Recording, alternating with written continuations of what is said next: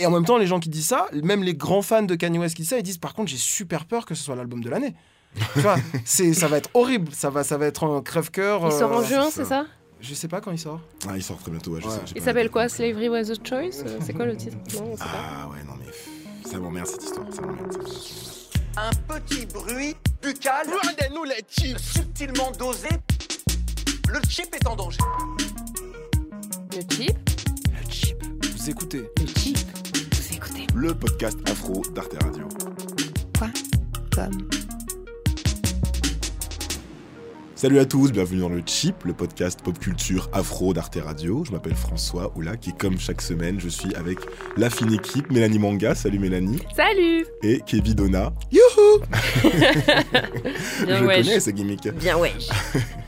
On est de retour euh, après un petit mois d'absence. Il s'est passé beaucoup de choses, je crois, dans la, dans la black culture. Ouais. Cette semaine, on va parler de Kanye West et euh, Childish Gambino. On va voir un peu, euh, on va mettre en miroir, mettre en perspective leurs deux trajectoires qui sont en train de, de se croiser, j'ai l'impression. Mhm.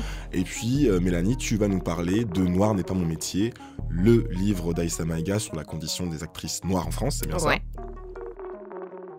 Il y a quelques jours, euh, j'ai vu un test sur BuzzFeed. Est-ce que vous l'avez fait Un test sur Dear White People? Oui. qui nous Oui. demande de, de répondre à des questions pour savoir euh, quel personnage de Dear White People on est. African American. The White Whisperer. Che Guevara at Fashion Week. What? The black guy in a white sitcom. The mean gay dude who's all get it, girl. Sorry, not sorry. The filmmaker behind Am I Racist? Agatha Shifty. The cat lady with no cats. Kirkland Signature. Ann Coulter. Peace. Est-ce que vous arriverez à deviner qui j'étais? Non, moi je sais pas. Eh ben, je suis Coco parce que apparemment, euh, Tu es un vendu au grand capital. c'est pas ce que le test disait. C'est pas ce que le test disait. Non, non, le test disait qu'au contraire, euh, j'étais quelqu'un de très intelligent, euh, euh, qui faisait semblant d'être idiot et que j'avais besoin. et toi, Kevin, t'étais qui? Tu l'as fait je, ou pas ouais, je suis, Jo- je suis Joel Brooks. Celle, Ouais. euh, la- la- l'amie, celle qui est un peu friendzonée. La euh, meilleure amie de la- Sam. La meilleure amie, c'est ça. Je suis. euh, vous êtes militant, artiste intellectuel et plein d'autres choses. Vous n'avez aucun problème à défendre les causes qui vous animent et assumer vos goûts différents. Ce n'est pas de votre faute, mais vous êtes magnétique et tout le monde désire être en votre compagnie. Tu es totalement un hipster, quoi. Cette, cette description te correspond tellement. Non. Et alors, moi, grosse, grosse surprise, je suis Joël Brooks aussi. Non. ben si, on est nés le même jour, Kevin, c'est normal qu'on stop obtienne la- ce stop- résultat. Stop la gémellité, quoi. Si, si, j'ai eu ça aussi. Et j'étais très contente parce que moi, Joël, c'était- c'est mon personnage préféré depuis la saison 1. Et en saison 2, elle est encore mieux. Elle a son propre épisode qui est trop bien. Donc euh, voilà. Ouais, mais j'ai- beaucoup aimé son, son épisode aussi, sauf euh, le, le traitement des hotep. Euh, m'a donné envie de parce que t'en es devenir un. un hotep. Mais parce que c'est en est un euh, au fond de toi, on le Si sait. tu veux, peut-être. Il y a, un C'est hotep qui dort. qui Non, mais il était hyper drôle cet épisode. Il était très drôle. Il y avait vraiment un côté mystérieux et tout. Enfin, c'était bien. Non, non, puis même, euh, je trouve que la saison 2 est mieux et, euh, et l'enquête sur le, compte Twitter, sur le compte Twitter alt IVW euh, est vraiment cool. Je vous dirai ce que j'en ai pensé lorsque j'aurai vu la saison 2. euh, On revient vers toi l'année prochaine. Courant 2019. Donc Atlanta sur M6, Dear White People Alors par sur contre, France alors, 3 par contre je, suis quasiment à, je suis quasiment à jour sur Atlanta et euh, lorsqu'on en parlera, parce qu'on va en parler, hein, eh ben, j'aurai beaucoup de choses à dire, je tiens à le dire. Bravo François. C'est bien. Le Trashico. Trash ou iconique? Le trashico. Le trashico.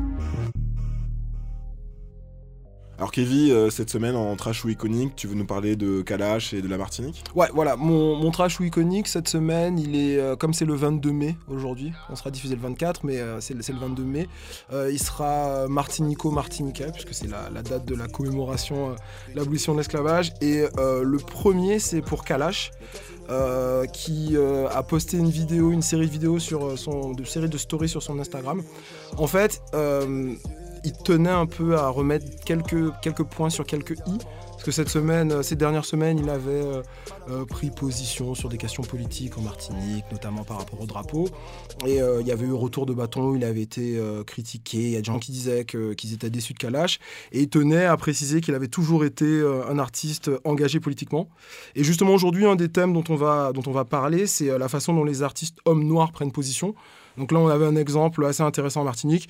Il dit juste qu'en gros, il est conscient d'être euh, d'être l'artiste antillais dont la voix porte le plus en France en 2018 et que- et qu'il avait une responsabilité euh, à, justement à s'exprimer. Et puis il rappelle qu'il a fait Béculand euh, Voilà, bien exactement. avant d'être bien avant de percer. Voilà. En 2018, nous sommes encore une colonie en Martinique.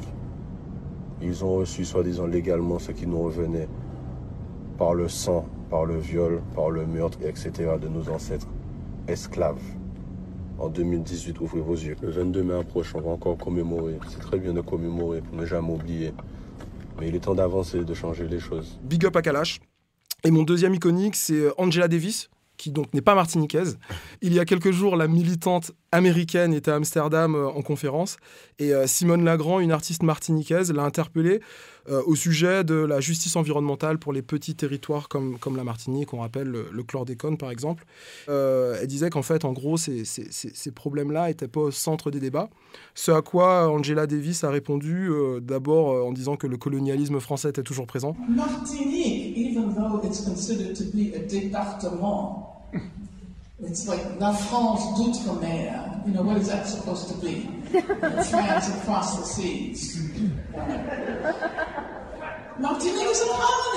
Et euh, donc elle ironise beaucoup sur la France d'outre-mer, la France de l'autre côté de la mer. Donc euh, voilà, pas mal de, de- de- de questions sur ça. Et puis ensuite, elle finit en disant que euh, ne pensez pas parce que, la, que parce que la Martinique est une petite île dans les Antilles françaises qu'elle ne peut pas inspirer le reste du monde sur cette question, surtout la question de, de la justice environnementale, de la pollution, de ces peuples euh, qui voilà, le réchauffement climatique, tout ça. Voilà. Donc euh, c'était mon, mon double trash iconique de 22 mai. Et toi, Mélanie, de quoi tu nous parles cette semaine? Et ben moi, bien sûr, je vais faire quand même un petit retour sur le mariage princier. T'as regardé, François? J'ai regardé des stories euh, Instagram de célébrités que je suis sur Instagram qui ont regardé, qui ont filmé leur télé. T'as regardé en mise en abîme, en fait. Exactement. D'accord. Moi, moi, j'ai pas regardé, j'ai passé mon week-end à écouter euh, La Reine d'Angleterre de Philippe Catherine. Bonjour, je suis la reine d'Angleterre et je vous chie à la reine. Bonjour, je suis la reine d'Angleterre et je vous chie à la reine. Moi, ce qui, m'a beaucoup marqué, et j'ai pas été la seule à remarquer, c'est vraiment la, la black culture, en fait. Parce que Meghan Markle est, est, euh, métisse, donc sa, sa maman est noire, et elle a mis vraiment en avant euh, sa culture noire dans, le mariage, ce à quoi on n'était pas forcé de s'attendre, en fait. Donc j'ai trouvé ça très intéressant. Alors il y avait les invités, bien sûr, il y avait Oprah, euh, Serena Williams qui avait sorti les, les tresses plaquées, euh, euh, il y avait Gina Torres et bien d'autres. Et la mère de Meghan Markle est arrivée avec des locks et euh, un piercing au nez quoi. Donc euh, au château de Windsor, je pense pas qu'on avait vu ça avant, une maman de mariée euh, comme ça.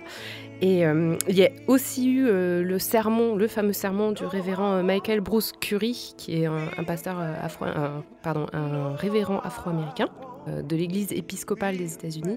Et dans son discours, il a cité Martin Luther King au calme. Donc euh, voilà, moi j'ai j'ai beaucoup aimé la tête des, des, des aristocrates blancs euh, qui écoutaient et qui se demandaient où ils étaient. Je trouvais ça assez savoureux quand C'est même. c'est plus très subversif en 2018 de Oui, mais citer oui, mais Martin Luther vu leur, tête, vu leur tête, quand même, c'était. Enfin, je pense qu'ils s'attendaient pas trop à ça, tu vois. Puis même le style du, du sermon, très. euh, avec beaucoup d'emphase. Ouais, je vois, je vois. C'est, à mon avis, ils ont, ils ont quand même été un peu pris de court. quoi. Mais euh, il y a eu aussi un, chant, des chanteurs de gospel qui ont interprété This Little Light of Mine, qui est quand même l'hymne de la lutte pour les droits civiques euh, aux États-Unis, et Stand By Me, donc un classique. Euh, bon alors après, il faut, nuancer, hein, même si c'est quand même l'Angleterre, ça reste un ex-pays colonisateur. La royauté, c'est quand même un symbole de, justement de ce pouvoir euh, oppressif. Quoi. Et euh, il y a aussi euh, beaucoup de racisme euh, en Angleterre, d'ailleurs, t'en parlais la dernière fois dans le dernier épisode, euh, Kevin.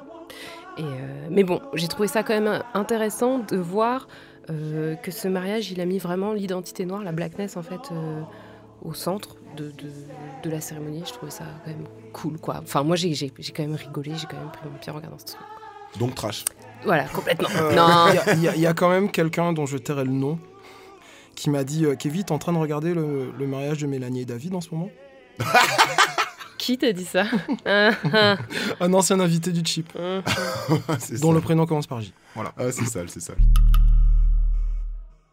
Et toi, François? Euh, ce week-end, Kendrick Lamar était en, donc, en, en concert dans un festival euh, en Alabama. Tout se passait bien jusqu'à ce qu'il invite une euh, jeune femme du public, une femme blanche, euh, à monter sur scène pour euh, rapper euh, Matseli. Quelle idée.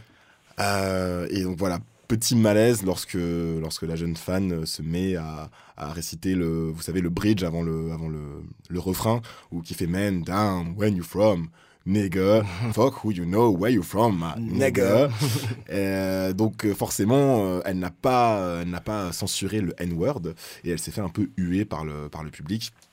Et là, moment iconique, Kendrick Lamar arrête la musique et lui dit Bon, bah, écoute, c'est bien, c'est cool, mais par contre, il faudrait que tu refasses en supprimant juste un mot. Il a pas dit lequel c'est, tu vois, il a dit en- en- Il faudrait juste que tu blipes un mot, s'il te plaît. Wait, wait, wait, wait, wait.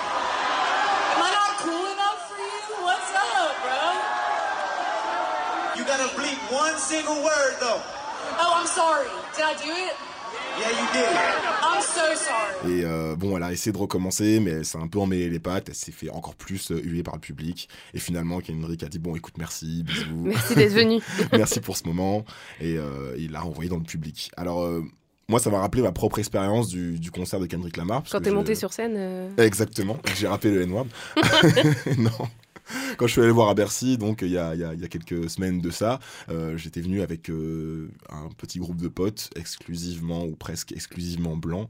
Et c'est marrant parce que j'ai eu la même réaction euh, sur, sur ce morceau-là précisément. C'est vrai que dans, dans Cooking Mad City, le, le, mot nigga dans, dans le, dans le bridge est vraiment, c'est vraiment une virgule sonore, c'est dur de ne pas passer dessus quoi. Et mes potes derrière, ils hurlaient nigga comme ça. Et moi je me retournais à chaque fois outré. hein. Ça suffit Ouais, tu sais, je leur faisais un high roll de l'espace, mais bon, c'était- ça servait pas à grand chose de, de, de faire un débat en plein concert. Et du coup, le fait que ce soit Kendrick en personne. Ça a un poids. Voilà, ça a un poids. Donc la prochaine fois que j'ai ce débat, euh, et que j'ai l'énergie d'avoir ce débat avec euh, des potes blancs, je pourrais leur dire Oui, mais Kendrick en personne t'a dit non Donc, iconique.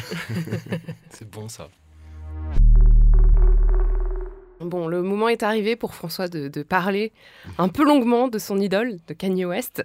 Mais on va quand même aussi parler de son, je sais pas si on peut dire son jumeau, mais en tout cas quelqu'un qui suit une trajectoire euh, parallèle, mais quand même euh, assez opposée en ce moment. Donc euh, Childish Gambino, Donald Glover. Tout à fait, non, tout à fait, c'est bien résumé. Bah, ces deux derniers mois, j'ai l'impression qu'on a un peu assisté à la, à la collision, on va dire, de, de deux étoiles euh, de la black culture, une, euh, une montante et une descendante. Enfin, je sais pas si les étoiles montent ou descendent, mais euh, en tout cas, elles sont rentrées dedans, clairement.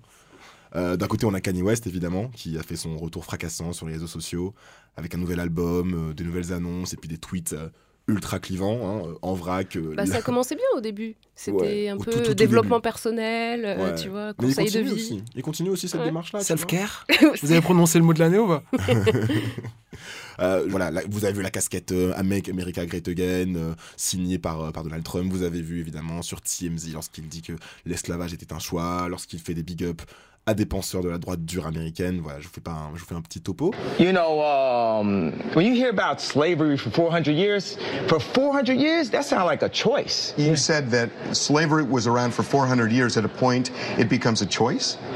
Yeah, right now we're we're we're choosing to be enslaved. Et de l'autre côté, on a donc Donald Glover, alias euh, Childish Gambino, euh, qui cartonne en ce moment avec la deuxième saison d'Atlanta, Robin Season, avec le clip This is America qui a engrangé plus de 100 millions de vues euh, en 169 millions.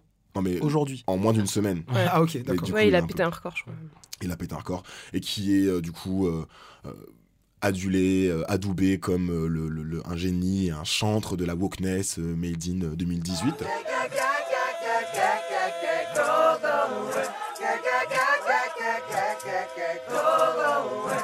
Euh, D'ailleurs, vous, vous préférez qui, vous, Challenge Gamino ou Donald Glover Si tu devais choisir entre euh, emmener sur l'île déserte que Atlanta et Community et euh, que ses albums, Complètement Donald Glover. Ouais, moi aussi. d'accord Pourquoi? Euh, parce que j'aime bien ce que Childish Gambino est devenu finalement relativement assez récemment. C'est trop inégal. Euh, le, le début euh, de Childish Gambino, donc de Donald Glover en tant que chanteur, ça ressemble un peu à une actrice française moyenne qui veut devenir une chanteuse moyenne Hmm. et qui fait un peu un caprice pour avoir le droit de faire son album ou sa mixtape. Un peu comme. Ulysses, là. Alors que, que Donald Glover, euh, donc en tant que scénariste, comédien, euh, voilà, acteur, euh, Humoriste. ouais, humoriste, j'aime beaucoup depuis longtemps, depuis au moins Community, donc euh, donc ouais. C'est beaucoup plus quali. Ouais. Euh, Il y a beaucoup de gens qui ont eu l'impression euh, euh, d'assister, on va dire, à, à un passage de torche, notamment lors du SNL de Donald Glover, qui a eu lieu donc le, le 5 mai, dans lequel Donald Glover a notamment fait. Bon, déjà, il a fait. Il a fait étalage de son talent, mais il a fait un sketch que vous avez peut-être vu, une vidéo qui s'appelle Kanye Place, Ouais.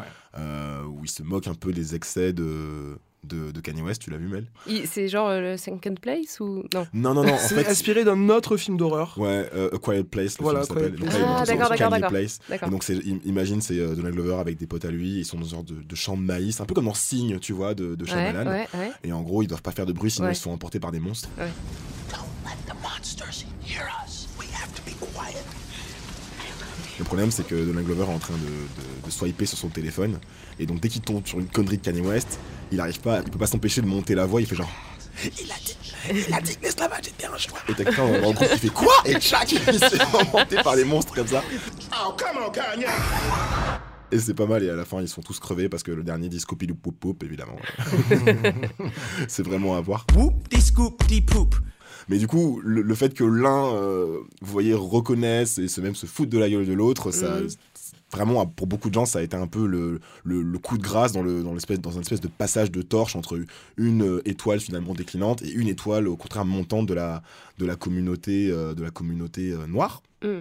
Déjà, est-ce que, vous, est-ce que vous pensez que Kanye West est, euh, est, fou Est-ce que vous pensez qu'il, euh, qu'il pense sincèrement ce qu'il dit sur, euh, Trump, et, etc.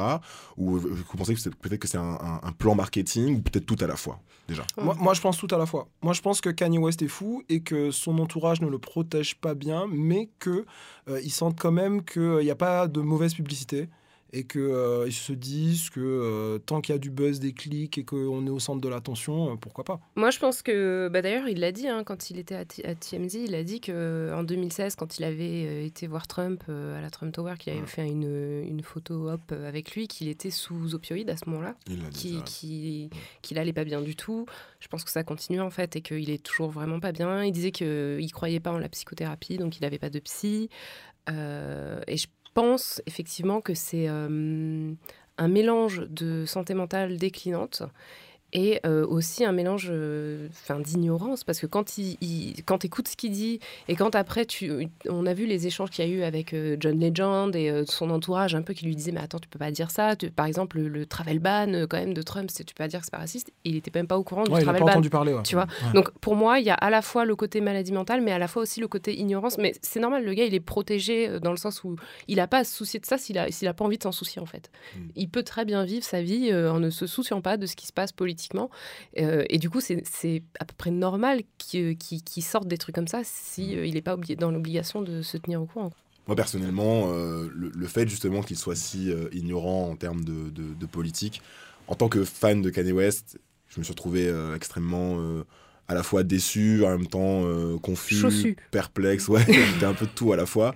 Et, euh, mais ça m'a un petit peu rassuré justement. Que, je me dis qu'en fait Kanye West n'aime pas Donald Trump au sens que n'importe quelle personne lambda aime Donald Trump. Je pense pas que Kanye West souscrive à l'idée de construire un mur entre les États-Unis et le mais- Mexique. mais- mais je pense quand- pas qu'il quand je pense pas as- qu'il pense que le Ku Klux Klan sont des Après, je pense qu'il est fasciné par Trump et par le côté, euh, tu vois, underdog, le gars qui est, que- Voilà. en qui personne croyait, Moi, et qu'en pense fait qu'il le mec est président. il, quoi. il aime la persona de Trump, mais la vérité, c'est qu'il il ne connaît même pas les idées politiques Non, et mais il François, souscrit pas. Il n'est pas, pas suprémaciste blanc. Quoi. Bah, hum, Kanye il West- soutient quand Kanye même Candace pas- Owen. hein. Quand- Ouais, mais il a jamais rien dit. qui Et Candace de- Owen, a les idées, il dit j'adore comment elle pense. Et les idées Comment de Candace. Owen, c'est des, idées euh, qui, qui souscrivent à la suprématie Ce qu'il aime, blanche, quoi. c'est ce qu'il aime, c'est sa façon de penser. Et de la même de la même manière que lui estime que sa façon de penser est une forme de une forme de de, de- de contre-courant et de subversion, je pense que c'est ça qu'il veut dire. Mm, ouais, il mais a jamais, alors, il a on jamais va- on- défendu une idée Je sais pas conservatrice. si tu as prévu euh, qu'on en parle, mais ça a été très bien analysé par euh, Coates en fait dans son Mm. article qu'il a On écrit sur. Kanye. Mm. Et, euh, et en fait, euh, effectivement, il, il- lui, il se dit voilà, euh, moi, je souscris à ces idées parce que ces idées-là, c'est de la liberté, quoi. Mais euh, en vrai, euh, Quelle en- liberté? Quelle liberté? Pour qui? Ma liberté de penser. Ce qu'il dit en gros sur, sur la liberté que, que cherche Kanye, il dit que c'est une liberté très blanche, sans conséquences, sans critique, une liberté d'être fier d'être ignorant, euh, une liberté confédérée, une liberté de pussy grabbers, une liberté où, où on trace des lignes rouges, une liberté de Calabasas. Il l'a allumé là. En tout cas, euh, je trouve ça à la fois très intéressant, mais aussi relativement dangereux que beaucoup de gens euh, passent leur temps à comparer en fait Kanye West et Childish Gambino, surtout depuis le moment de This is America. Euh, Il y a eu beaucoup de tweets, je sais pas si vous l'avez vu, du style euh, euh, Childish Gambino est devenu ce que Kanye West aurait dû être en Ou 2018. alors, ouf, euh. ou Childish Gambino fait ce que euh, Kanye West pense qu'il est en train de faire. euh, Exactement, ouais. exactement. Ou ce que Beyoncé pense qu'elle est en train de faire, raconte qu'elle est en train de faire. Il y en a un qui est vrai quand même, c'est quand euh, c'est Donald Glover et le seul euh, Donald qui fait euh, que l'Amérique est great euh, en ce moment.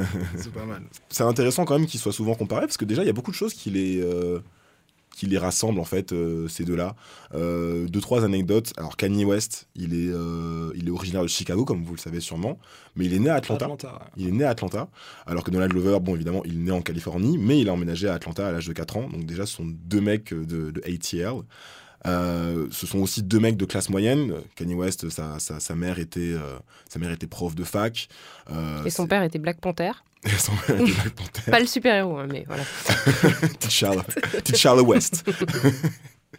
Euh, Donald Glover, sa mère était éducatrice, euh, est éducatrice, et euh, il a fait une école d'art. Euh, ce sont tous les deux des artistes évidemment multidisciplinaires, des espèces d'hommes de la Renaissance qui, qui appliquent leur art et qui déploient leur talent un peu sur tous les, tous les médias possibles. Kanye West avec la musique et la mode, Donald Glover avec la musique, le cinéma, les Ils séries. sont, ils sont bien les vêtements de Kanye West? Je, pose juste la question sans troller, hein, Je suis très content qu'il ait remis à la mode le- le- tout ce qui est euh, truc militaire et kaki parce que parce que c'est ton style. Tout à fait, totalement.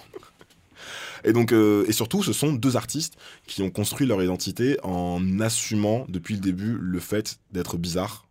C'est des mecs qui ont toujours, euh, qui ont connu leur succès en fait en cassant le moule de l'idée qu'on Ouais, a. une autre forme de virilité peut-être. Exactement, Mm. l'idée qu'on a d'être l'homme noir américain. Et donc, euh, pour vous re- re- resituer un peu Kanye, quand Kanye par exemple il fait ses débuts dans la musique à la fin des années 2000, euh, c'est un beatmaker qui, euh, qui produit pour des petits artistes euh, locaux. À la fin des années 90. 90, oui, Ouais. 90, j'ai dit 2000 Ouais. 90 évidemment. Euh, et donc il produit pour des petits artistes locaux de Chicago, des mecs, des nobody, des mecs qui vont devenir aussi très connus comme Common, mais aussi des, des mecs pas connus. C'est pas du tout un mec de rue, c'est un mec un peu chelou avec des polos roses, des, des sacs à dos Louis Vuitton, alors qu'à l'époque tout le monde met des, des maillots de basket et des, et des baggies. Il produit des morceaux pour Rocafella, le, le label de Jay-Z. Et à ce moment-là, Jay-Z et Damon Dash disent bon, on va le signer. Il est pas très crédible, mais on va le signer, même si euh, on, on va le signer pour le garder, tu vois, entre- en tant que producteur maison, au cas où il irait ailleurs, quoi. Au cas où il exploserait. Mais le mec est, est considéré, unanimement Un peu considéré. chelou quoi.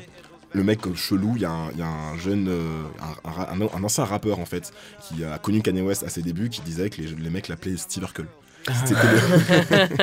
C'était le, Steve Urkel de. C'est moi qui ai fait ça. Exactement. La vie de famille grand classique qui n'est pas assez, je trouve, euh, big upé aujourd'hui. Donald Glover est pareil, en fait. Ils, ont, ils, partagent cet ADN. Vous vous souvenez de, de- de son rôle de Troy dans Community? Avec les, les vestes de sport. euh, Ouais, voilà, c'est le joueur de football qui, en apparence, c'est le mec populaire, sauf qu'en fait, c'est un, c'est un gros fragile, c'est un, c'est un gros nerd.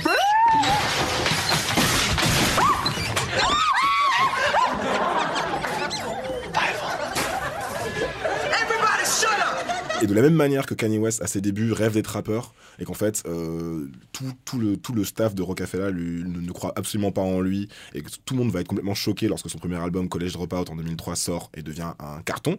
De la même manière, Donald Glover, ses premières mixtapes, ça parle de se faire traiter d'Oreo, donc de, de, de Bounty Mm. et, de, et de faggot. Euh, ça parle de porter des jeans APC, ça parle de dépression, t'as des morceaux où il fait que chanter en falsetto, c'est complètement chelou. Et il est obsédé par cette idée de, de, de- de revanche en fait euh, sur, euh, sur les gens qui ont, qui ont pas cru en lui, qui l'ont pas cru. euh, qui- Ouais, c'est un thème qui revient beaucoup. ouais. Mm. Ouais. T'as entendu son- un, un de ses tout premiers morceaux s'appelle Freaks and Geeks, Mm, tu vois, mm. comme le Comme la le- série. comme la série. Et donc euh, et donc finalement il y, a- il y a une filiation entre les deux parce que Kanye West il a donné à, à de nombreux rappeurs et plus qu'à des rappeurs à de nombreux artistes noirs en fait la possibilité de se glisser en dehors de cette euh, de cette identité euh, cliché de l'homme dur. euh, Donc tu veux dire que c'est le papa des rappeurs SoundCloud qu'on a maintenant euh, Totalement, totalement. Et je sais pas si vous avez suivi la polémique euh, autour de Charlie Gambino cette fois-ci euh, sur justement euh, lui et les femmes noires, parce Ah que parce qu'on on, on a on a accusé Charlie Gambino de sa compagne, elle est elle est, elle est quoi? Elle est, elle est blanche, elle est, euh, Elle est blanche. Et euh, Charlie Gambino pendant longtemps, il a il a un peu fétichisé les femmes asiatiques, Ouais. etc. On pensait Mhm. qu'il sortait avec Gina Echo à un moment, etc. Asian Girls Everywhere. Asian Girls. Everywhere. Et euh, d'ailleurs, tu m'avais dit Kev, que tu avais vu son, son, son stand-up là sur le, Ouais. sur le sujet. Il disait sur, quoi déjà sur, sur Weirdo, bah déjà, on, on- il, il parlait pas mal de, de ses relations euh, avec euh, le N-word à travers le sexe. Où, euh, Ouais. en gros, il, parlait. qu'il avait joué. euh, Voilà, il, euh, il parlait de fétichisation sexuelle euh, en disant qu'il avait un rapport avec une arménienne et qu'il lui a dit Fuck me harder with that N-word dick. Donc, euh, fais-moi mal plus fort avec ta bite de haine. et, euh, Traduction littérale. et, euh, et, et que c'est quelque chose qui lui a procuré justement bizarrement un peu un goût euh, aigre doux et qui, qui lui a procuré, procuré en même temps beaucoup de plaisir. Donc, Non mais sérieux, on, on dirait qu'il est minuit et qu'on est sur une émission. De... Bon bref. voilà, tout ça pour dire que finalement, euh, il y a une filiation directe entre les deux artistes, donc je trouve pas ça entièrement déconnant qu'on euh, les mette, euh, qu'on les renvoie dos à dos. Mais par contre, je trouve quand même qu'il y a un problème avec, d'une part, le fait d'enfermer certains artistes et de, de- de forcer certains artistes à une sorte de responsabilité woke. Kevin, tu voulais Ouais, intervenir? non, non je, voulais, je voulais juste dire que c'était aussi le scepticisme dont la communauté avait fait preuve d'eux au début. C'était euh, euh, et Kanye West et euh, Donald Glover, des gens qui euh, avaient des goûts. euh, qui euh, ou euh, une certaine appétence pour, pour de la culture blanche et que c'était suspect. Est-ce qu'on peut faire confiance à des gens qui aiment autant la culture blanche et que les blancs ont l'air d'aimer aussi sincèrement que quelqu'un comme Donald Glover euh, qui joue dans Community, qui sont des, tu vois, des trucs assez blancs. Des euh, mecs blancs compatibles. Voilà, des mecs très blancs compatibles. Après, moi, ce que je trouve intéressant, c'est euh, que Atlanta, par exemple, c'est quand même une série où vraiment il s'est donné pour mission de représenter la condition noire euh, aux États-Unis euh, aujourd'hui. Et c'est une série que les Blancs adorent, quoi. Quand tu parles d'Atlanta, les Blancs, ils sont là, mais c'est génial. Mais c'est mais c'est une partie du problème. Mais, mais je trouve ça intéressant. C'est tu une vois, partie de ce cas. qui continue à le rendre suspect euh, aux yeux de certains. Alors, la, la, la moitié, euh, environ la moitié de l'audience du public d'Atlanta, c'est un public euh, noir. Euh, pour comparer, le public noir ne, co- ne- ne correspond qu'à un quart de l'audience de Blackish. Tu vois? Donc, Ouais. on, est, on est quand même dans un truc relativement noir, friendly. N'empêche que, n'empêche que lorsque Donald Glover il se présente au Saturday Night Live, euh, il dit euh, Je suis Donald Glover, je joue dans le prochain solo euh, et j'ai joué dans Community. Et si vous êtes noir, j'ai écrit Redbone. Ah oui, le Redbone. morceau et, euh, et j'ai écrit la série Atlanta et là donc il y a une partie du public qui hurle je pense que ça- il y a cette dimension là où pour Donald Glover ça devenait vraiment très important euh, d'avoir aussi des, des œuvres qui soient destinées au public noir et que les noirs euh, euh, le reconnaissent et pour plein d'artistes noirs qui font des choses un peu bizarres Hmm. euh, avoir une reconnaissance d'un public noir, c'est vraiment, euh, ça vaut euh, x10 quoi. Du coup, moi, Kanye West et, et Childish Gambino, ils me parlent tous les deux parce que c'est deux mecs qui disent It's okay to be nerd et, and, and black. Et donc, je trouve ça cool. Et dans Weirdo, le, le stand-up de Donald Glover, il, il dit justement que les, être black et nerd, c'est devenu quelque chose de nouveau. Il, dit, il ramène ça par exemple à Barack Obama. Mm. Il dit que Barack Obama, c'est un fan de Star Trek, qu'un nerd noir, c'est euh, avant ça, c'était presque interdit par la loi, et que fatalement, euh, même en France, on va avoir, je pense, ce, phénomène-là de gens qui vont être fans de choses qui sont pas nécessairement des choses qui sont euh, typiquement considérées comme des choses que- qui sont pour les noirs et qui du coup vont se sentir euh, euh, pas adaptés au marché de la séduction euh, noire. Et je dis ça pour les noirs, mais je pense que pour d'autres euh, groupes, Le fameux phénomène du bounty en France. le, fam- le fameux phénomène du bounty, exactement. Si quelqu'un vous appelle bounty, vous dites que vous avez aucune chance d'aller séduire qui que ce soit dans votre propre communauté. Il y a quelque chose de- d'assez euh, péjoratif et qui, ouais, qui, qui peut faire mal, effectivement. Mm. Mm. Après, j'ai l'impression que c'est euh, à double sens. En fait, j'ai l'impression qu'effectivement, il s'est il s'est sûrement senti aliéné, peut-être dans le cas de Kanye West, mais je connais un peu moins euh, le, c'est le début de sa carrière.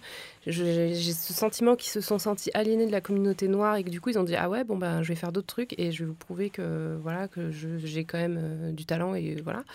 Et. euh, mais à côté de ça, moi, je peux pas m'empêcher de ressentir un côté un peu, euh, en tout cas vis-à-vis des femmes noires, un peu nonchalant et parfois blessant. Dans le sens où, par exemple, Kanye West, dans ses chansons, je trouvais qu'il il parlait beaucoup du fait de, de fantasmer sur des femmes, mais c'était souvent des femmes blanches ou et, et- et les femmes noires, j'ai pas énormément trouvé. Après, je connais pas toute sa discographie, mais j'ai pas énormément trouvé de, de d'occurrence, sauf à, un- à un moment où il dit euh, euh, fist. Euh, je sais pas si, si c'était quelque Ah chose. oui, oui, oui. voilà. Euh, et-.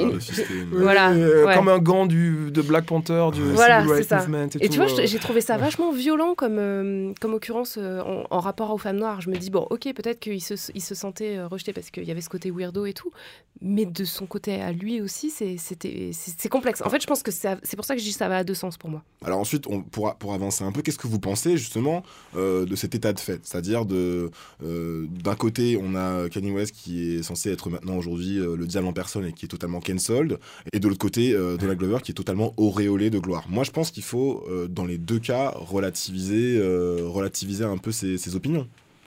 Par exemple, Donald Glover, déjà, son succès est assez, euh, récent, est assez récent, même s'il a toujours eu du, du talent. Et euh, on a commencé un peu à déflorer le sujet. Euh, c'est pas un mec qui est woke sur tous les sujets tout le temps. Non. Heureusement pour lui, hein, sinon il s'en sortirait Bien pas. sûr. Non, mais en fait, euh, c'est ça, je pense, le nœud du problème, c'est on se tourne beaucoup vers nos stars pour nous guider. et, euh, Enfin, en fait, on a besoin que les stars qu'on aime euh, se, se dressent contre les injustices et euh, politiquement, tu vois, se prennent le, le- le- le parti des personnes qui sont défavorisées. Le problème, c'est que souvent, ces célébrités-là, elles vivent dans un monde qui n'est pas le nôtre. C'est-à-dire que, comme je disais au début sur Kanye West, le gars, il n'a pas à se soucier de certains trucs. euh, si- S'il ne fait pas l'effort de le faire, Mhm. ces problèmes-là vont pas les touch- le toucher, Mhm. en fait. Donc, il peut s'en foutre complètement. L'assurance maladie, euh, les problèmes d'immigration. Il en a rien à euh, foutre, quoi. Les, ouais. chou- les, les, les mass shootings et tout, euh, il s'en fout, le gars. Il tu a, vois. il a quand même parlé des morts à Chicago cette année, tu vois. Ouais, Il alors. en parle tellement mal, il en parle très très mal. il a, C'est un il scandale. a un vrai problème avec Chicago, hein, parce qu'il a quand même dit que c'est Trump qui avait sauvé Chicago récemment. Non, il, il vaudrait mieux pas qu'il parle de Chicago, justement. Tu vois, que, qu'il fasse son, son petit bonhomme de chemin en disant écoutez, moi, je suis un libre penseur. Euh, je vais dire des trucs euh, et j'ai le droit de dire ce que je veux. Ce serait très contestable, mais pourquoi pas Mais là, en plus, quand il dit euh, toutes ces atrocités-là, et puis qu'en plus il dit ouais, mais quand même à Chicago, c'est horrible, et donc Obama a rien fait pour Chicago, et moi je parle de Chicago, et Et Chicago. que Trump a fait plus Enfin, qu'Obama pour Chicago. c'est- ouais, assez indécent. Et, et- et le type dans les locaux de TMZ, Van euh, Lathan. Euh, il, il le remet à sa place. C'est euh, c'est- heureusement qu'il dit que même Kanye West, ça va plus loin que ça dans, dans la haine, euh, enfin dans la self-hate, la haine des Noirs, où il dit que les Noirs ne se mobilisent que lorsqu'il y a un blanc qui tue un Noir. Kanye West qui dit des choses comme ça. Ouais, c'est quand même chaud. C'est super grave. Enfin, Mm. c'est c'est le c'est du niveau du tonton bourré euh, en, fin, en fin de soirée, tu vois. Pour revenir sur le Slavery was a choice. Oh putain. Non mais attends, attends, attends. Ah, et puis, Je veux pas en parler le 22 mai. c'est vrai que c'est dur. Non mais attendez. euh, Kanye West, c'est un Est-ce mec. qu'ils l'ont pas vraiment choisi? C'est un, c'est un- Kanye West, c'est un mec complètement euh, impulsif, complètement passionné, complètement maladroit. Quand le mec dit slavery was a choice, évidemment, euh, c'est euh, totalement maladroit de dire ça de cette manière, etc. Mais quand le mec ensuite clarifie euh, sur Twitter ce qu'il dit et qui dit qu'en fait, euh, finalement, l- l'esclavage c'était une prison mentale, qui va qui va contredire Kanye West là-dessus Non, mais c'est une partie de ce qu'il a dit. C'était pas ça qu'il a dit. On le sait tous que le- l'esclavage est une prison mentale, mais l'esclavage c'était aussi une prison physique. Et ça, euh, il disait mais non, mais si vraiment c'est un choix oui. de rester euh, des siècles euh, esclavage. Enfin, Ça, ça, ça, ça veut, ça ça pas, ça veut dire que le prochain album de Kanye West sera pas bon. Hein Non, Attention, hein, moi je suis, je suis Non, non, mais très, très honnête là-dessus. Je, Kanye West, euh, ce qu'il a dit est à vomir et il faut le, faut Mm. le condamner, etc.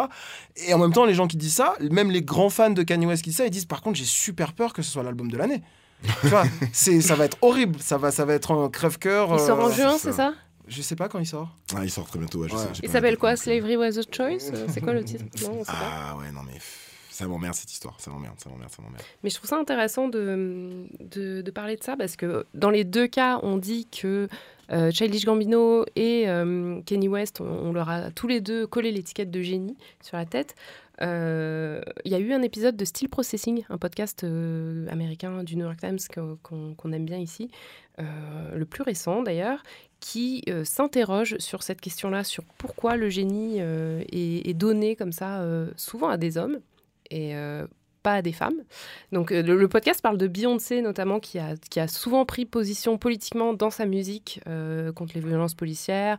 Même euh, le concert de Beachella, euh, les HBCU, c'était quand même aussi une prise politique un peu. quoi. Parle de Solange, de son album, de, et de Janelle Monet, le dernier album de Janelle Monet, Dirty Computer, qui parle quand même aussi de la de l'Amérique, quoi.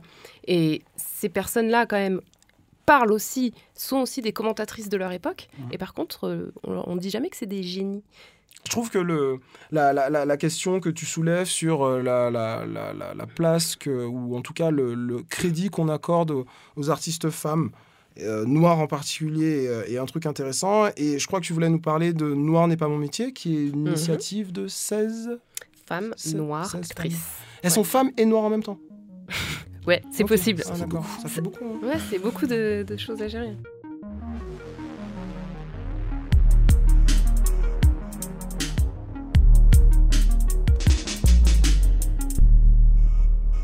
Euh, donc euh, ouais, Noir n'est pas mon métier, c'est un livre qui regroupe les témoignages de 16 actrices françaises noires, qui a été conçu sur une idée d'Aïssa Maïga, qui euh, en gros se demande pourquoi elle est à peu près la seule actrice noire connue du grand public en France. On peut dire ça comme ça. On sait qu'il y en a d'autres, mais on ne sait pas trop leur nom, tu vois. Et Aïssa Maïga, c'est l'exception. Et toutes dans ce recueil parlent d'exotisation, des remarques racistes qu'elles ont pu entendre dans les auditions ou sur les tournages, de leurs cheveux, euh, qui est vraiment un objet de, problématique euh, très forte, du fameux accent africain qu'on leur demande de faire. Ah, c'est précis ça. C'est très précis. Fais un accent, africain, s'il te plaît. Euh, même d'agression sexuelle, il y en a certaines qui sont racontées. Des cérémonies de récompense où les maquilleuses n'ont pas leur teinte de fond de teint. Euh, et, bien sûr aussi les rôles stéréotypés euh, qu'on offre aux femmes noires dans le cinéma français. Donc on les sait tous, hein, les, les, rôles de prostituées, de femmes de ménage. C'est vraiment les, deux rôles euh, principaux où quand il y a une femme noire dans un film, tu peux être à peu près sûr que, ce sera ça. pour les autres rôles auxquels elles se présentent en audition, elles arrivent et on les regarde comme des extraterrestres. Quoi. Pourquoi t'es là en fait? Enfin, euh, Dans un pays métissé comme la France, du coup, elles ont pu entendre des trucs comme euh, non, euh, attends, le personnage elle peut pas être, elle peut pas être noire parce qu'elle est avocate. Mmh. Ou Aïssa Maïga l'a raconté, on lui a dit non mais vous êtes tellement intelligente, en fait, vous auriez mérité d'être blanche. Ah oui. J'ai été quand même saisie par la violence, par la violence de certaines histoires et par le fait que certaines des actrices que je connais ne m'avaient jamais raconté certaines choses. jamais osé. Et donc cette notion-là d'intériorisation, c'est vraiment des, les mécanismes qu'on retrouve dans toutes les violences. Mm. la victime se sent coupable, mm. elle a honte, elle se honte. Donc voilà, euh, ces actrices, elles ont monté les marches du Festival de Cannes pour promouvoir la sortie du livre. Elles ont fait le lancement de leur livre au Fouquet's à Paris euh, et elles ont été globalement soutenues par la, par la profession en fait. Et Pierre Lescure euh, donc, euh, a tweeté qu'il fallait lire le livre, l'a soutenu. Et donc moi je trouve ça intéressant parce que ce discours-là est quand même assez revendicatif et met quand même en cause vachement le cinéma français. Et je trouve qu'il a trouvé quand même un écho assez fort. Enfin, ça, me donnait un peu le sentiment d'être dans la couverture médiatique qu'on en a fait, un peu d'être une sorte de ouvrir la voie, mais pour les actrices euh, noires, ou euh, ce, genre de réflexion que tu décris, qui vont, euh, tu vois, on va dire, est-ce que je peux toucher tes cheveux, t'es très exotique, des trucs comme ça, d'ouvrir la voie à des, femmes noires du, de lambda, à, ces, à, ces, actrices qui sont un peu des, c'est un peu les modèles, c'est un peu, ça, ça, veut dire quelque chose, c'est un métier de représentation actrice, et, et voilà, c'est ça veut dire qu'il y a quand même des clichés qui ont la vie dure qui... C'est une réponse un peu cliché, mais euh, elles, ont, elles, ont, dû être aussi, j'imagine, empowered un peu par la, la vague MeToo. Mmh. Euh, carrément. Parce que d'abord, il y a eu MeToo qui était, bon voilà, euh, en, en, grande majorité, on va dire, un mouvement white femme. Mais euh, après, on a, on a, aussi pas mal entendu parler de sororité et d'afroféminisme. Donc hmm. j'ai l'impression que ça a servi euh, un petit peu tout le monde. Quoi. La théorie du ruissellement. Clairement, pour moi, elles sont arrivées au bon endroit, au bon moment, en fait. le, le mouvement MeToo, en fait, elle l'a dit que le livre avait été écrit en trois mois. Donc euh, trois mois entre l'idée et le livre euh, dans les mains. Euh, donc pour moi, c'est vraiment corrélé au fait que ça sort dans une période où la parole des femmes est enfin écoutée et où on remet plus immédiatement en question. Parce qu'en fait, c'était ça le problème avant. Il y a qui dedans à peu près? C'est un ouvrage collectif, c'est ça? Ouais, c'est un ouvrage collectif. Alors j'ai le nom des 16. Vous allez me dire si vous les connaissez. Je connais Firmin Richard. Nadège Bosson-Diagne, hmm. Mata Gabin, Maïmouna Gay, Ei Aidiara, Rachel Kahn, Aïssa Maïga, Sarah Martins, Marie-Philomène Ga, Sabine Pacora, Firmine Richard, Sonia Roland, Magagia Silberfeld, Shirley Soignon, Assassila, Karidja Touré et France Zobda. France Zobda, ouais.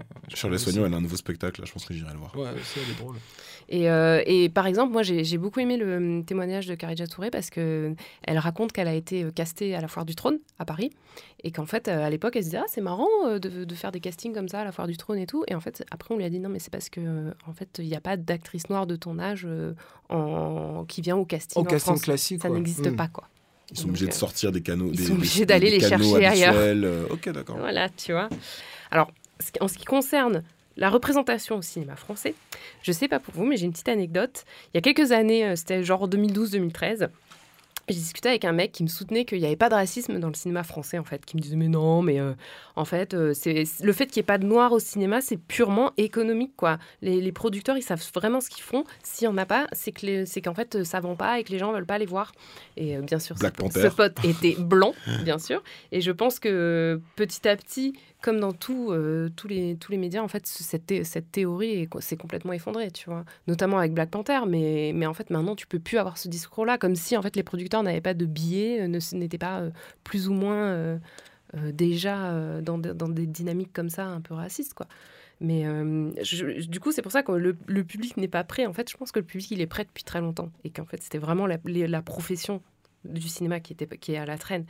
Donc, euh, voilà. Pour moi, le livre s'adresse à- pas à nous, parce que nous, on sait, en fait. Nous, euh, on a... Franchement, je l'ai lu, j'ai j'ai aimé le lire, mais rien ne m'a surpris. euh, mais ça s'adresse aux gens, je pense, du- du- du- de l'industrie qui pensent vraiment que, en fait, les films euh, avec des noirs, ça fait pas vendre.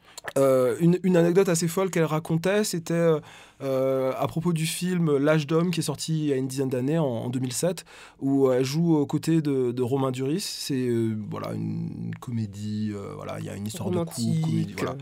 euh, Et, et bizarrement, il y a Romain Duris sur l'affiche. Et elle bah, n'y est pas. non. Et dans l'histoire du cinéma, euh, du- de films, de trucs sentimentaux, etc., c'est la seule fois, Mhm. première et probablement dernière fois que le rôle féminin, bah, il n'y est pas. Il n'y est pas sur l'affiche. Et Ouais. bizarrement, ça tombe sur une, sur une femme noire. Et, on- et, un- et personne n'a pu lui Mais on lui a dit ça, on lui a dit le public n'est pas prêt. Ouais. Vous pensez que ça va être quoi l'impact de ce livre? Vous pensez que ça va changer quelque chose? Euh, Est-ce que vous voyez peut-être des rôles moins stéréotypés arriver? Je pense que non, parce que franchement, le cinéma français, de mon point de vue, hein, est vraiment ultra conservateur et, et je déteste le cinéma français et je pense que ça va pas changer grand-chose, malheureusement, à mon grand dame. bah, Tu veux dire que tu veux pas qu'on aille voir la troisième étoile? J'en rêve dans mes cauchemars. moi, moi, je vais être plus optimiste que François. Euh, à moyen long terme parce que je suis peut-être plus pessimiste que François à très court terme comme c'est très mauvais ça peut pas être beaucoup plus mauvais que ça ne l'est déjà dans l'ensemble je dis pas je dis pas que tout ce qui existe est mauvais mais je veux dire que dans l'ensemble c'est pas bon et euh, vu les projections démographiques de ce à quoi va ressembler euh, la France hashtag grand remplacement Oui, voilà. euh, ça, ça- ça- ça va être obligé de bouger. Il y a, il y a trop de talent partout pour que juste le conservatisme ouais, fasse taire tout le monde. Donc on va rappeler juste les références. Euh, Noir n'est pas mon métier aux éditions Seuil, euh, qui est sorti euh, très récemment. Moi je suis optimiste. Je me dis, allez, c'est bon. Maintenant, au moins, il y aura un truc sur lequel, tu vois, on peut s'appuyer. Euh, ces témoignages, en fait, ils sont importants parce que du coup, euh, quand euh, une, une femme noire va vouloir euh, se présenter à une audition, qu'on va lui dire un truc, elle va dire, attendez, vous avez pas lu Le Noir n'est pas mon, mon métier, quand même, le bouquin où on disait justement que les femmes noires étaient discriminées. Même pour les, pour les petites filles qui veulent devenir actrices aussi, je trouve que c'est bien, tu vois. En fait, ça, comme tu disais, ça ouvre la voie. Ça ouvre la voie vers quelque chose. C'est un premier pas. Ouvrir la voie, tu veux dire? C'est un premier pas vers quelque chose. Après, est-ce que l'industrie va changer? Ça va prendre du temps. Mais au moins, ils pourront plus dire on savait pas quoi.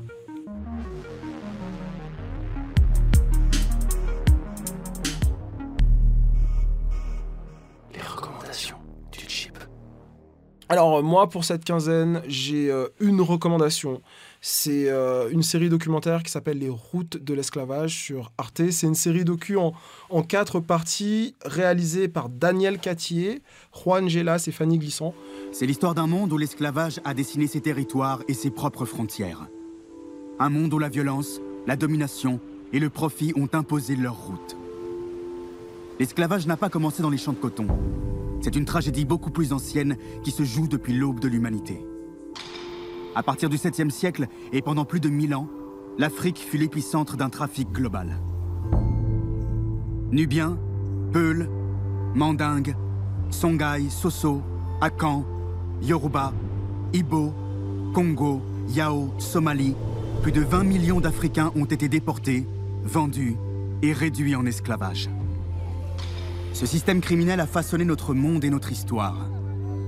L'ampleur de ce trafic est telle qu'il a longtemps été impossible d'en expliquer les mécanismes. Aujourd'hui, pour la première fois, nous allons remonter les routes de l'esclavage. Donc il y a plusieurs épisodes. Le premier épisode, c'est sur le monde antique. On y apprend que, l'esclavage se, se pratique partout. Euh, on insiste pas mal sur la traite arabo-musulmane, mais c'est surtout une époque où la couleur de... ce n'est pas encore la couleur de peau qui fait l'esclave. Dans le deuxième épisode, C'est quoi qui fait l'esclave alors? c'est euh, le fait que tu sois un mécréant. Si tu fais pas partie, si tu partages pas la même religion que moi, alors c'est acceptable. Hmm. Si tu viens d'un autre pays où tu as d'autres traditions, d'autres croyances, c'est acceptable. c'est le fait qu'il ait fait le choix. Ça, ça- à l'époque, ils avaient, ils avaient le choix tous. Non. Le, le deuxième épisode, ça revient beaucoup sur l'innovation portugaise avec la création de la société de plantation sur euh, une île, l'île de Sao Tomé, au, au large du Gabon. Euh, dès 1455, ça veut dire avant la découverte euh, des Amériques. Mhm. Donc, ils, ils ont expérimenté euh, ouais, le- le- le- l'esclavage, mais l'esclavage de plantation, où justement ils vont avoir cette formule un peu bizarre où ils disent qu'il y a le mariage entre l'homme noir et la canne à sucre. Ah oui, donc ils ont quand même essayé, ils ont fait des stages en fait avant de, de- de faire l'esclavage pour de en, vrai. en- quoi. en fait, ils cherchaient, mais ce qui est paradoxal, c'est qu'il y a aussi des, des, euh, des œuvres qui sont montrées dans le document, notamment un tableau qui s'appelle La Fontaine du Roi, la Fontaine du Roi, qui est un tableau du XVIe siècle, qui représente un quartier de Lisbonne où on voit des personnages noirs, des individus noirs, qui ne sont pas nécessairement esclaves. Tu as des chevaliers, des musiciens, euh, juste des, des passants. Et on estime qu'à cette époque, dans les grandes villes de- du sud de l'Europe, euh, Lisbonne, Séville, Malaga, Barcelone, environ 10% de la population au XVIe siècle est noire subsaharienne. Ouais. Euh, Ah ouais. do- Donc on, apprend, on apprend des trucs comme ça. Donc, et puis ensuite, la, la- la deuxième moitié, les deux derniers épisodes, c'est sur comment euh, ce modèle inventé à Sao Tomé va s'exporter au Brésil, aux Caraïbes, avec beaucoup de succès malheureusement, et, euh, et comment va naître en fait la racialisation, que le, euh, on devient blanc. Euh, en arrivant aux Amériques. Un, Européen qui part, euh, c'est en traversant l'Atlantique, en arrivant de l'autre côté, qui devient blanc. Un Africain qui part euh, d'Afrique, il se dit pas je suis un noir, c'est lorsqu'il arrive de l'autre côté de l'Atlantique, il, qu'il devient noir. Donc ils insistent pas mal là-dessus. J'ai trouvé que c'était bien parce que ce documentaire en général, parce qu'on n'élude pas l'horreur de l'esclavage dans les Amériques. On n'oublie pas, non plus de, de mentionner euh, euh, le- la lutte des esclaves qui, ont été juste les premiers à être engagés pour leur libération, ce qui me semble assez logique et important euh, à rappeler. Moi, j'ai pas appris ça à l'école. hein. Ouais, bien sûr que non. J'ai appris Victor. Chacher. Oh, alléluia. Arrivé comme ça. Vraiment. Eh ben justement, j'ai une réponse à ça. Alors déjà, la première chose, c'est que ce documentaire, il est disponible jusqu'au 29 juin. D'accord. Et la deuxième, chose, la deuxième chose, c'est que si vous avez envie d'aller un peu plus euh, en profondeur sur le comment du pourquoi de, l'abolition de 1848, euh, je vous renvoie vers le compte Twitter d'une amie chercheuse qui s'appelle Val, Vali Edmond Mariette. Sur Twitter, c'est Vali Jair, V-A-L-Y-J-A. H-A-I-R. C'est elle qui m'a aidé à faire le sujet euh, la dernière fois sur l'hymne Martinique. Voilà. Eh ben, Vali, elle fait un fil Twitter où depuis début avril, chaque jour, elle ajoute des tweets pour raconter l'histoire de l'abolition euh, en Martinique, depuis la révolution de février 48, 1848 à Paris, jusqu'aux émeutes du 22 mai 1848 à Saint-Pierre. Euh, elle y ajoute des gifs animés, euh, des mèmes. C'est à la fois solide parce qu'elle s'appuie sur euh, les travaux d'un historien qui s'appelle Gilbert Pagot et qui est super solide. Et puis euh, c'est vivant parce qu'elle le Parce fait. qu'il y a des gifs. Parce qu'il y, a- il y a des gifs et qu'elle le fait avec talent et, et- et c'est vachement cool. Donc, donc voilà, félicitations, allez voir ça. Ok. Et toi, Mélanie? Et ben moi, je vais vous parler de, pour rester dans les, dans les, sur le petit écran, une série qui s'appelle Westworld. Yes. je, suis, je, suis, je suis la série depuis assez longtemps, mais là, euh, la deuxième saison, c'est trop bien parce que le personnage principal, ça devient vraiment Tandy Newton, l'actrice Tandy Newton qui incarne Maeve. Donc euh, Westworld, pour ceux qui connaissent pas, c'est une série qui se déroule dans un parc euh, avec des robots. En fait, les, les humains viennent pour se divertir dans ce parc, tuer, baiser des robots, et les robots un jour se révoltent. Donc C'est voilà. ça. En gros, c'est ça le pitch. Et Maeve, en fait, c'est un personnage. au début, elle, elle a juste un rôle de, de madame dans un, dans un bar. et euh, elle hack, en fait, son, son- sa propre histoire euh, euh, de robot, quoi. Et elle devient indépendante. Et elle part à la recherche de sa fille. Et du coup, elle s'est vraiment reprogrammée, elle s'est vraiment libérée du joug de ses créateurs et ça devient vraiment le personnage principal, badass, euh, qui, qui crée autour d'elle une espèce d'équipe un peu misfits, tu vois, de gens qui, qui se disent Ouais, t'as raison, on va se libérer, c'est génial et tout. Et euh, elle est en parallèle avec l'autre personnage féminin de la série qui s'appelle Dolores, qui elle se révolte aussi, mais c'est beaucoup plus violent. Dolores, elle tue beaucoup de gens et tout, alors que Maëve, c'est juste. euh, en fait, les gens disent Ah oui, mais en fait, t'es trop cool, on va te suivre, quoi. C'est ça, elle, elle convainc, elle est charismatique, Voilà. elle est belle, elle est Elle est, elle, est, elle, elle- elle est cassante, elle est, elle est drôle. Et puis en plus, sur Westworld, juste pour euh, aller dans ton sens, il y a tout un truc sur le fait de se réveiller, d'ouvrir les yeux, d'être woke, Mmh, justement. où, petite euh, métaphore. Quand les, voilà, quand les robots voient euh, ce qui se passe de l'autre côté, ils sont plus jamais les mêmes. euh, c'est- Ouais, ça. Et euh, donc euh, il y a vraiment une renaissance même de Tandy Newton. En fait, avant, elle était un peu, c'était un peu une actrice oubliée du cinéma américain. Et grâce à Westworld, elle a recommencé à tourner et notamment, elle était dans Solo aux côtés de Donald Glover. Eh ben, on a fini pour aujourd'hui. Ouais. C'était le chip. Merci de nous avoir euh, écoutés après cette euh, longue absence. Je voulais aussi euh, faire un petit mea culpa, une sorte de auto-trash pour moi-même, parce qu'il y a, y a un mois, j'ai dit Bel Air au lieu de Bel Air, et j'ai déçu beaucoup de monde. Et je, je euh, je dis ça pour mes gens. Tu n'as pas, tu n'as pas été le prince du Bel Air. Voilà. Alors moi aussi j'ai un mea culpa, on n'était pas huitième sur euh, Apple Podcast, c'était une erreur de la rédaction. J'avais cliqué sur, euh, sur politique et société. Donc, Fake news. Voilà. On est quand même la le huitième podcast politique de France. Et si vous voulez que nous soyons premiers du podcast politique de France, mettez-nous 5 étoiles si vous voulez sur l'application Apple Podcast et évidemment sur les réseaux. Nous sommes disponibles at le chip podcast sur Twitter, sur Instagram, Sur LinkedIn, non. sur, sur Pinterest également. Cette émission a été réalisée par Samuel Hirsch qu'on remercie.